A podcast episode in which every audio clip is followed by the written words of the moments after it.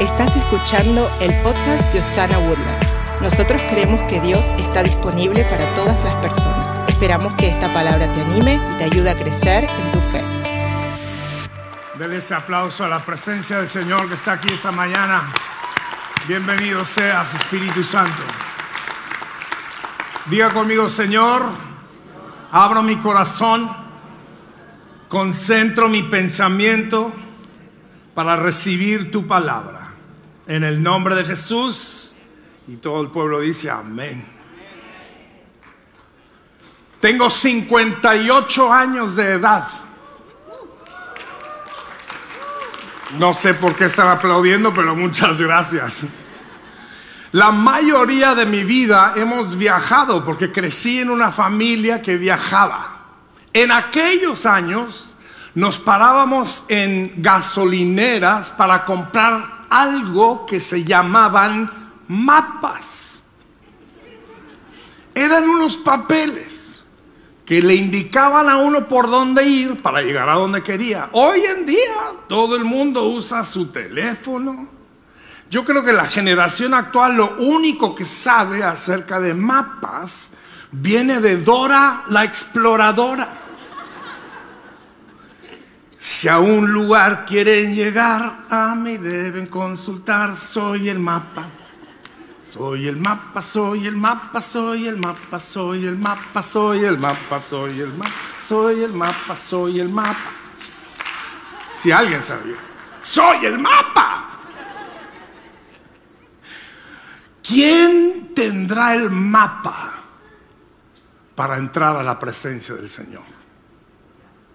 Hoy les voy a hablar acerca del mapa, cómo llegamos a la presencia del Señor, porque todos nosotros queremos entrar a su presencia. Todos queremos habitar en su presencia, todos queremos los beneficios que vienen de estar en su presencia. Entonces, ¿cuál es el mapa? Gracias a Dios, la palabra de Dios nos enseña cuál es el mapa. Hoy les voy a hablar acerca del primer paso que tenemos que tomar para poder entrar a la presencia del Señor. ¿Cuántos están listos? Dice el Salmo capítulo 100, versículo 4. Este es el primer paso. Entren por sus puertas con acciones de gracias. La entradita para llegar a la presencia del Dios es por las puertas del agradecimiento. Cuando el salmista está escribiendo este salmo, está recordando el tabernáculo de Moisés, que fue el diseño que Dios hizo para que la gente pudiera tener acceso a su presencia. Entraban por las puertas y luego por los atrios y después pasaban por ciertas estaciones hasta donde llegaban a la presencia del Señor. Nadie puede entrar a la presencia de Dios sin pasar por las puertas del agradecimiento. Solo los agradecidos entran a la presencia del Señor. Dice, entren por sus puertas con acciones de gracias y luego por sus atrios con alabanza. Denle gracias y alaben su nombre. Damas y caballeros, solo los agradecidos pueden entrar a la presencia de Dios. No hay gruñones en la presencia de Dios. No hay mal agradecidos en la presencia de Dios. ¿Se puede usted imaginar a un gruñón en el cielo? Paseándose por el cielo, quejándose. Estas calles de oro están llenas de polvo. como nunca las barren? ¿Conoce gente así usted? No mire a su derecha ni a su izquierda, por favor. Gente que siempre le ve todo lo malo en lugar de lo bueno. Y, imagínese a alguien en las bodas del Cordero. Yo no sé si usted está emocionado de ir a las bodas del Cordero, pero a mí me dicen que va a haber una tremenda cena y donde hay cena, a mí me gusta estar. Este templo no se construye solo, señoras y señores. en las bodas del Cordero. ¿Se imagina usted a alguien ir a las bodas del Cordero y llegan y dicen, ya se les acabó el pollo en mole? Ya no tienen tamales. No, en el cielo habremos pura gente agradecida de estar ahí, agradecidos con el Señor que por su gracia nos abrió las puertas, que por su sangre nos perdonó y estamos felices. La gente feliz y agradecida es la que está en la presencia del Señor. Hay alguien feliz esta mañana, hay alguien agradecido esta mañana con el Señor. Oh, denle un gloria a Dios al Señor entonces, bien fuerte ahí donde usted está sentado. Me acordé de un chiste cuando estaba recordando de los gruñones en la presencia del Señor. Si usted ya me escuchó decir este chiste, deme una risa de cortesía entonces nada más. Pero dicen que llegaron el mismo día al cielo un pastor y un taxista. Y como en todos los chistes, San Pedro los recibió en las puertas. Les dio la bienvenida, se pasearon, les dio un tour y luego los llevó a sus respectivas residencias. Al pastor lo llevó a una casa bonita, nueva, tres recámaras, dos baños, un solar en la parte de atrás, un jardín adelante, cochera para un automóvil sobre la calle Gloria a Dios.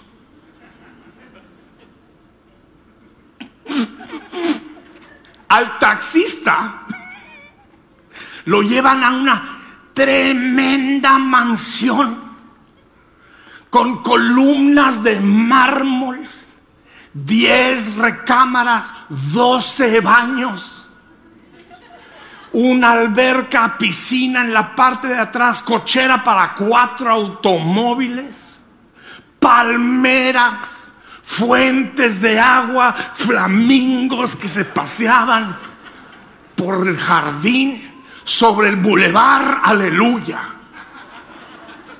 El pastor miró la casa del taxista y, luego vio su casa y se acerca con San Pedro y dice, oiga Pedro, no es queja Solo es aclaración.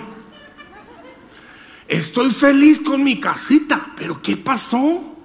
Yo prediqué por 40 años de mi vida y aunque está bonita mi casa, pero pues él fue un taxista porque le tocó tremenda mansión. Y Pedro le dice, ay pastor, eso está bien fácil. Dice, lo que pasa es que cuando usted predicaba, toda la gente se quedaba dormida. Pero cuando ese hombre conducía, la gente clamaba a Dios con todo su corazón. Ay, alguien dele gracias a Dios que Él ha sido bueno con nosotros. Entonces, para entrar a su presencia, entramos por las puertas del agradecimiento. Nunca olvido, hay una canción que canté, canté yo hace muchos años atrás con otro hermano que se llama Vicente Montaño, dice, agradecimiento hay en mi corazón, cantos de alegría, elevo con mi voz, para los que no saben, yo canto, muchas son las cosas que mi Dios me ha dado y en agradecimiento en agradecimiento le sirvo a mi Señor. Alguien diría amén. Dele un amén. Entre por las puertas del agradecimiento. Y usted, Pastor Marcos, ¿y cómo le hago para ser una persona agradecida? Qué bueno que me preguntó, porque ahí le va. Hoy le voy a dar unos consejos de cómo vivir agradecidos. ¿Están listos? Número uno, si va a apuntar, número uno, recuerde sus bendiciones. Recuerde las bendiciones del Señor. Dice el Salmo capítulo 103, bendice alma mía al Señor y bendiga todo mi ser su santo nombre. Y no olvides, diga conmigo en voz alta, no olvides, dígale al que está junto, no olvides ninguno de sus beneficios. Mis amigos, Dios ha sido bueno con cada uno de nosotros que estamos aquí el día de hoy. En el momento que a usted le está faltando un poco de agradecimiento, solo recuerde todas las bendiciones que usted ha recibido de mano de nuestro Señor. Él promete que nunca nos ha dejado. Él promete que nunca nos ha abandonado. Él promete que sus hijos nunca mendigarán pan. Él promete que siempre lo vestirá con más gloria que las flores del campo. Él promete que usted entrará a una tierra prometida y gozará del bien de Dios, que gozará de la abundancia de Dios. Yo estoy predicando mejor de lo que usted está reaccionando. Él ha prometido que sus misericordias son nuevas cada día. No olvides ninguno de sus beneficios. Cuando me pongo a pensar de dónde Dios me ha sacado y a dónde yo estoy el día de hoy, mi corazón se llena de alegría. Mi corazón se llena de agradecimiento. Vea, yo vengo de un pueblo que se llama la labor de Guadalupe. Jugábamos nosotros con llantas. Usábamos guaraches. Cualquier mexicano que no sepa lo que es eso es un zapato que hacían de cuero. Y la parte de abajo era un pedazo de llanta viejo. Y en eso andábamos felices. Véame ahora. Con mis zapatos nuevos que estoy estrenando esta mañana. Con este templo lleno del Espíritu Santo. A dónde Dios me ha traído. Vea a dónde Dios lo ha traído. Cuando usted se pone a pensar de las maravillas que Dios ha hecho en su vida, piense nada más de dónde Dios lo ha sacado. Recuerde nada más cómo Dios lo ha levantado. Recuerde cómo Dios lo ha sanado. Recuerde cómo Dios ha provisto. Alguien aquí va a gritar con alegría y empezar a decirle, gracias. Gracias por todas tus bendiciones. En el Antiguo Testamento los papás levantaban memoriales, se llamaban altares. Eran piedras que ponían en un lugar. Cuando pasaba algo milagroso en la familia, ponían esos altares. ¿Saben para qué? Para recordarles a sus hijos cuando pasaran por ahí. Hijito, párese aquí un momento. Ve eso. Esa fue la noche que peleé con el ángel de Jehová, le dice Jacob a su hijo. ¿Ves este pie, este lugarcito de piedras? Dice David, aquí es donde le quité la cabeza a Goliat. Mis amigos, muchos de nosotros necesitamos estarles diciendo a nuestros hijos de cómo Dios lo protegió a usted en el peor momento de su vida, de cómo Dios proveyó para usted en el momento de mayor escasez. Vea esto, hijo. Dios nunca ha dejado nuestra familia. Dios nunca ha abandonado nuestra familia. Dios siempre nos ha cuidado. Ve acá, hijo. Recuerde allá, hijo. Y empiece a darle gracias. Cuando el agradecimiento empieza a escurrirse de usted, solo empiece a recordar. Se acuerda la vez que usted estaba enfermo y Dios lo sanó se acuerda la vez que le faltaban unos cuantos pesos para completar la leche del niño y de alguna manera, de algún lado, Dios trajo leche y nunca le ha faltado leche en su casa, nunca le ha faltado pan. Se acuerda la vez cuando usted estaba en su peor momento de tristeza y de repente una canción, una predicación, una alabanza, un hermano, alguien vino y lo animó a usted y le regresó su alegría ¿Se acuerda usted de cómo Dios lo ha protegido de sus enemigos y de los que levantan voz contra usted y que lo calumnian y que lo atacan y de alguna manera Dios pelea por usted y usted sigue de pie, usted sigue caminando, usted sigue creciendo, usted sigue floreciendo? Alguien me va a ayudar a predicar esta mañana. Dios ha sido bueno con usted. Dios ha sido bueno conmigo. Dios ha sido bueno con nuestras familias. Dele gracias esta mañana. Dele gracias esta mañana. Hoy. Dios ha sido bueno, dígalo conmigo en voz alta. Dios ha sido bueno. Dígale el que está junto, Dios ha sido bueno. Alguien compuso una melodía que dice, Dios ha sido... ¿Quién habrá compuesto esa canción? Dios ha sido bueno. Dios ha sido bueno. Bueno es. La tarde que Dios me regaló esa melodía, estaba yo en mi casa, que es casa de ustedes. De nada. Nada más que no lleguen todos al mismo tiempo, por favor.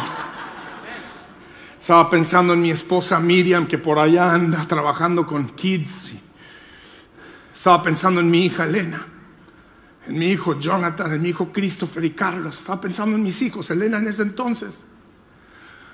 Tenía 13, 14 años. Todavía no había llegado el buitre a nuestra casa.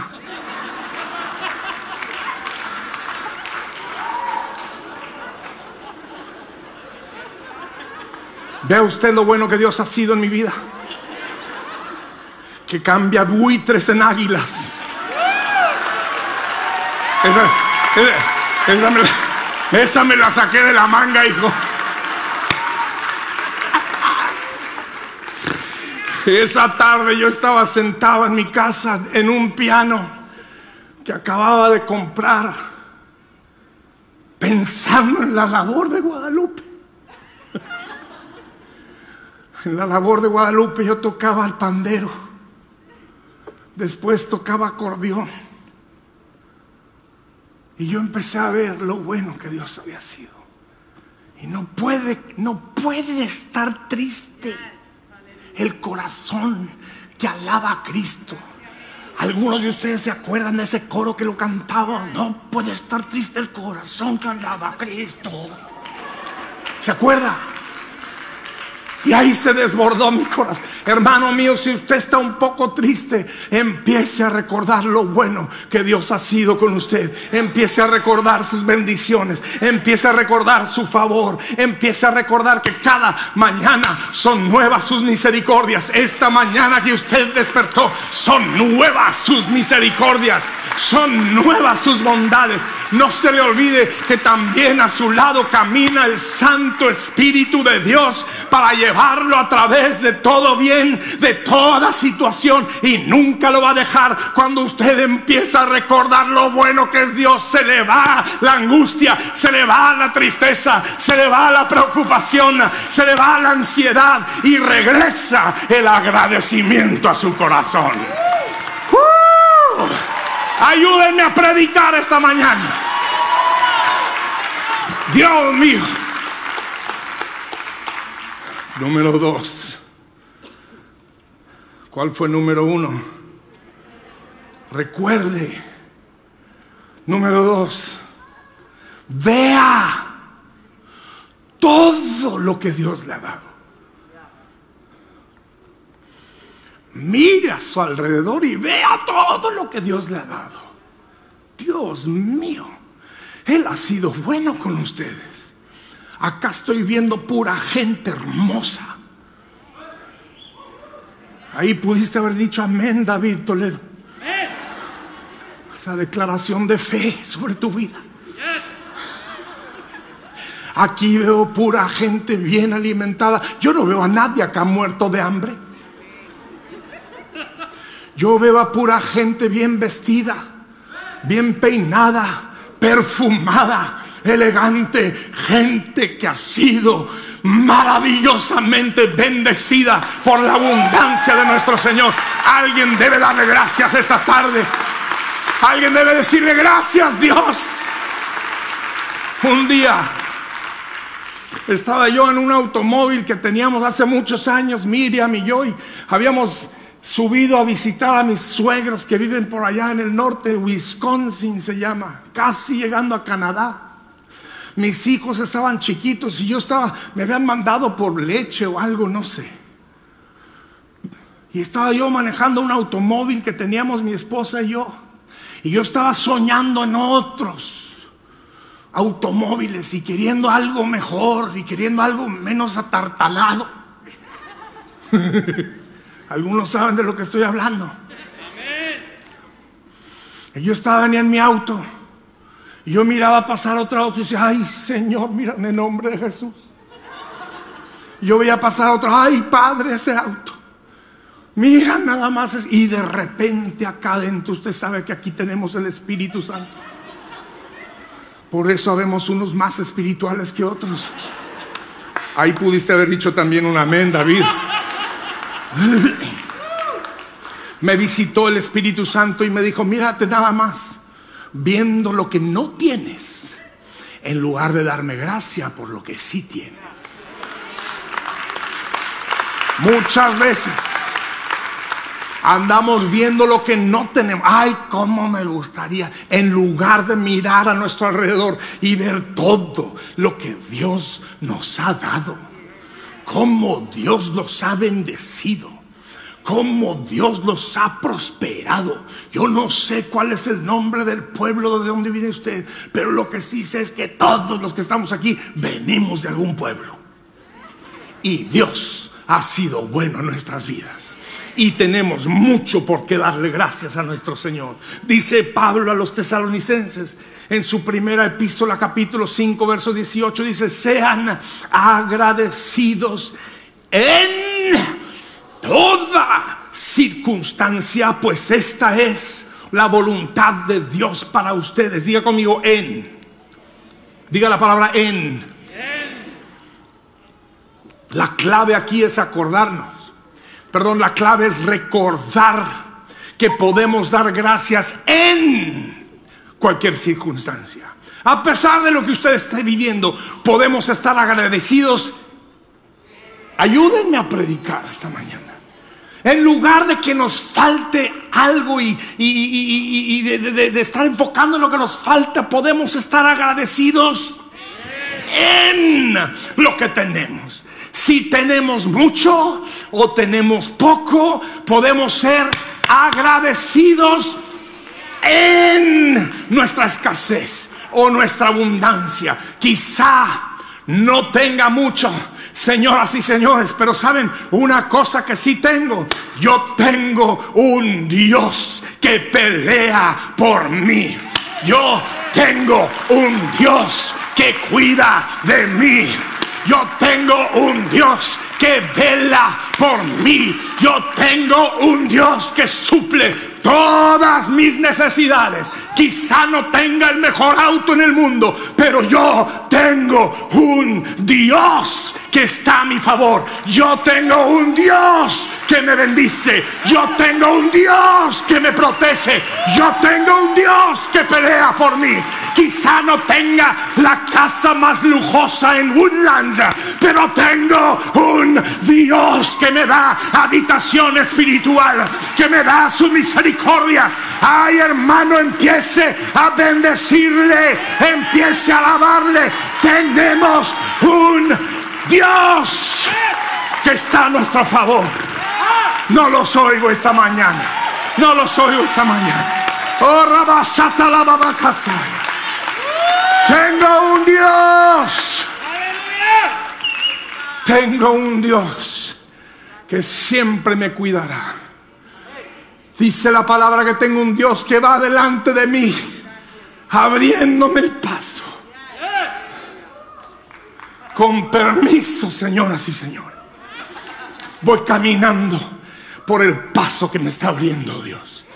Yo tengo un Dios que quita obstáculos. Yo tengo un Dios que me prepara el camino. Tengo un Dios, Dios que suple todas mis necesidades. Hace muchos años. ¿Cuánto tiempo me queda? Tengo un Dios que detiene el reloj.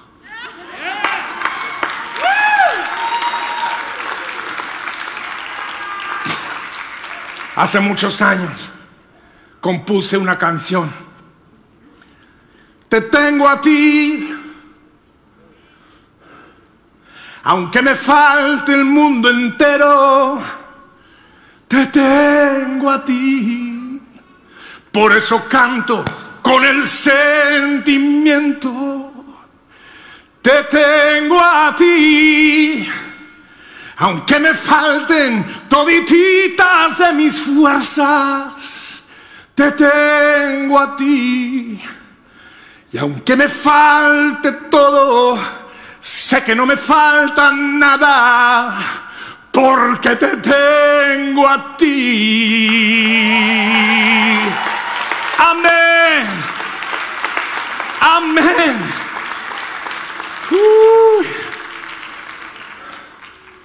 Y tengo que terminar. Entonces, ¿cómo se mantiene usted agradecido? Recuerde sus bendiciones. Vea todo lo que tiene, en lugar de ver lo que no tiene. Cuando eso pasa, usted se va a perder en la presencia del Señor. Y dice la Biblia que en la presencia del Señor hay plenitud de gozo. La tristeza se irá, el gemido se irá y en su lugar tendrá usted una canción de alabanza en su boca. Yo quiero invitar que nada más, nada más las personas agradecidas con Dios me acompañen sobre sus pies. Todos los demás se pueden quedar sentados, pero nadie más que los que somos agradecidos pónganse de pie. Y levante una mano al Señor o las dos y empiece a decirle gracias Señor. Llene esta casa de agradecimiento. Llene esta casa con el sonido de su voz, diciéndole gracias. Gracias Señor. Gracias mi Señor. Jesús. Te doy gracias. Gracias Señor. Gracias mi Señor. Jesús. Cánteselo una última vez. Gracias. Gracias Señor. Gracias mi Señor. Jesús.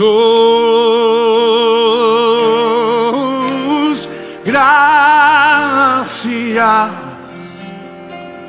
Gracias Señor.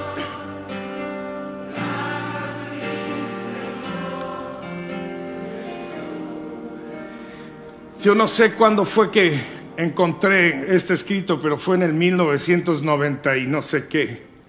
Algunos de ustedes ni habían nacido, pero me gustó y se lo quise leer esta mañana, mientras el hermano sigue tocando ahí suavemente.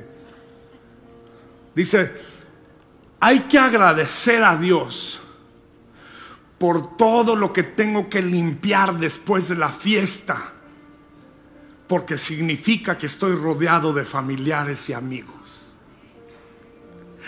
Por los impuestos que pago, porque quiere decir que tengo empleo.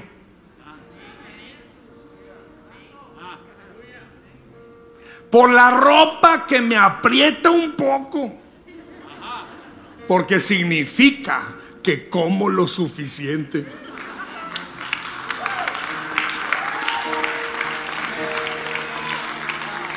por el patio que tengo que limpiar y arreglar, las ventanas que tengo que limpiar y las goteras que tengo que reparar, porque significa que tengo un hogar. Por todas las quejas que escucho acerca de mi gobierno. Ay, Dios mío. Esto muy especialmente hoy día. Dice, todas las quejas que escucho, pues significa que en nuestro país tenemos libertad de palabra. Es algo por qué agradecer, amigos. Hay muchos países que no les dejan ni hablar. Por los cerros de ropa que tengo que lavar y planchar, pues significa que tengo con qué vestirme a diario. Por el despertador que suena a diario, muy temprano en la mañana, porque significa que sigo estando vivo. Hay que ser agradecidos. Hay que ser agradecidos.